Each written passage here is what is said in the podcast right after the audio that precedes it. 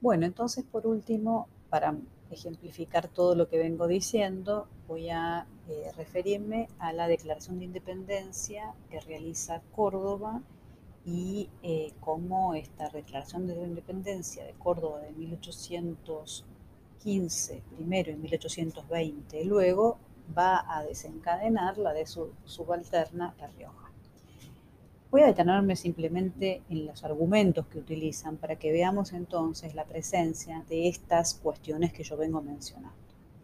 En 1815, entonces, una vez que el gobernador de Córdoba declara la independencia en el marco de la crisis desatada por la eh, renuncia de Alvear y por la desestabilización que está sufriendo el directorio a causa del avance del arquillismo o de la Liga del, pueblos libres sobre el territorio del litoral y sobre el territorio de Buenos Aires, el eh, Francisco Brizuela y Doria, o sea, se reúne un cabildo, eh, en el cabildo se reúnen los vecinos más notables, se constituye una asamblea y eh, en, ese, en, ese, contexto ocurre lo siguiente, según lo que dicen los documentos.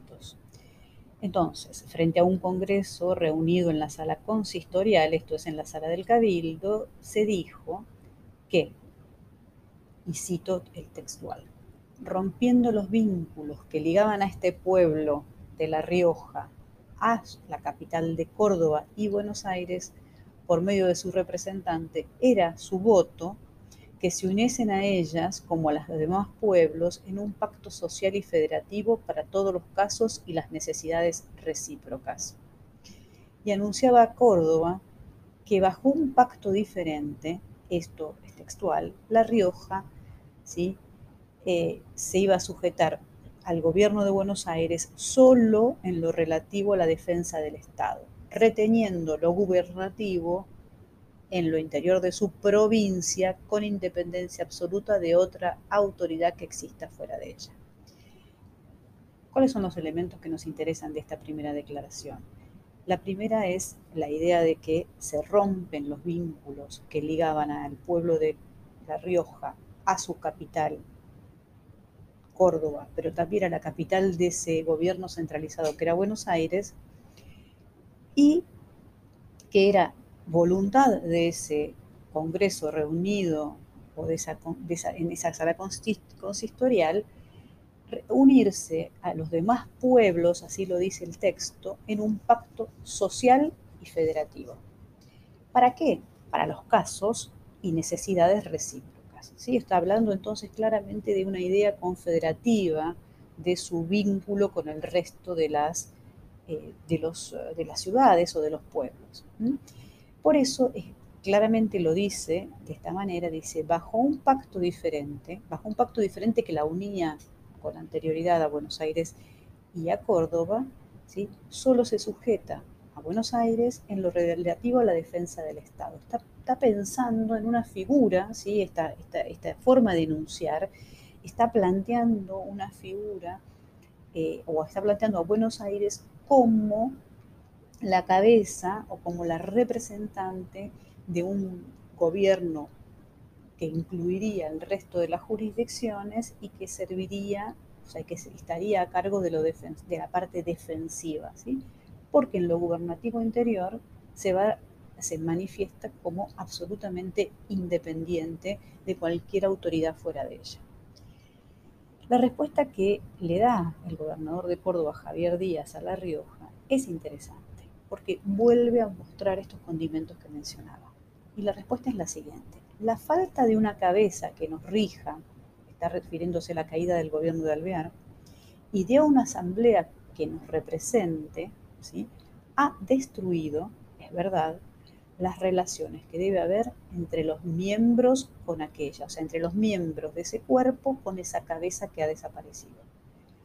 Pero no los vínculos y obligaciones que hay y debe haber de ciudadano a ciudadano y de pueblo a pueblo. Quiere decir que la falta de esa cabeza no quiere decir, y la falta de una asamblea que, represente a estos miembros, no quiere decir que se haya terminado el pacto y los vínculos, o la, falta de un pacto o la rotura de aquel pacto no quiere decir que los vínculos se hayan desactivado. La separación o elevación de un pueblo o partido en provincia, continúa, no debe ser obra de ciudadanos. El interés común exige que las más de las partes del todo, o sea, las partes de ese todo, de ese cuerpo, ¿sí? del Estado, consientan en ella. Bien pudiera ser que La Rioja tenga en sí misma lo bastante para erigirse en provincia, independiente, pero como digo, esta jerarquía debería dársela a la Asamblea Nacional y no ella misma. O sea que Díaz lo que está diciendo es que La Rioja no tiene potestad para poder declararse como provincia en sí misma. ¿sí? Está reclamando la supeditación todavía de La Rioja por. En 1820 ocurre algo similar. La Rioja comunica que en el mes de marzo, y cito textual, ha reasumido sus derechos y que los vecinos sufragaron con total libertad resultando uniformemente proclamada la independencia provisional de ambas capitales. Se refiere de nuevo a Buenos Aires y a Córdoba, para entrar en federación con las demás provincias. De nuevo estaba apelando a esta idea de una unión con el resto para constituir un nuevo pacto social, un nuevo pacto político. La respuesta del gobernador de Córdoba es la siguiente, quedó enterado de que el vecindario de la ciudad y distrito de La Rioja ha tenido la satisfacción de proclamar por segunda vez la independencia provisoria de su jurisdicción respecto de la capital de la provincia, a la que por las legislaturas precedentes debió inalterablemente permanecer agregada. Lo que quiere decir es que toma conocimiento de la Declaración de Independencia de La Rioja y marca que esta eh, independencia provisoria mm, eh, es en realidad contraria a eh, el lugar que debería haber tenido La Rioja en, la, las legislaturas, está haciendo referencia, referencia a la convocatoria que había realizado este mismo gobernador para que La Rioja se incluyera en un congreso que declarara la independencia de Córdoba y eligiera gobernador, pero como parte de la provincia de Córdoba, o sea, como parte de esa gobernación-intendencia que había quedado disuelta. De modo tal que este ejemplo sirve para pensar lo que venimos hablando y la importancia de entender esos términos para poder entender la eh, jerarquía que se atribuyen las ciudades, los pueblos, luego provincias, y por otro lado este derrotero que nos lleva a esta resolución de 1820. Si tuviéramos que hablar de conceptos que están interligados desde 1810 hasta 1820, hay tres o tres ideas que van articulando eh, la, digamos, la, dinámica de, estos, de estas ciudades, de estos pueblos y luego de estas provincias, que serían libertad, primero, la declarada en 1810, autogobierno, ¿sí?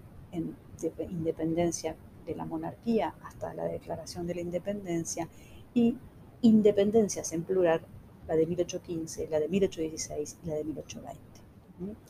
Entonces tendríamos este derrotero de, los de estos conceptos que es importante tener en cuenta de cara al tema de las autonomías provinciales.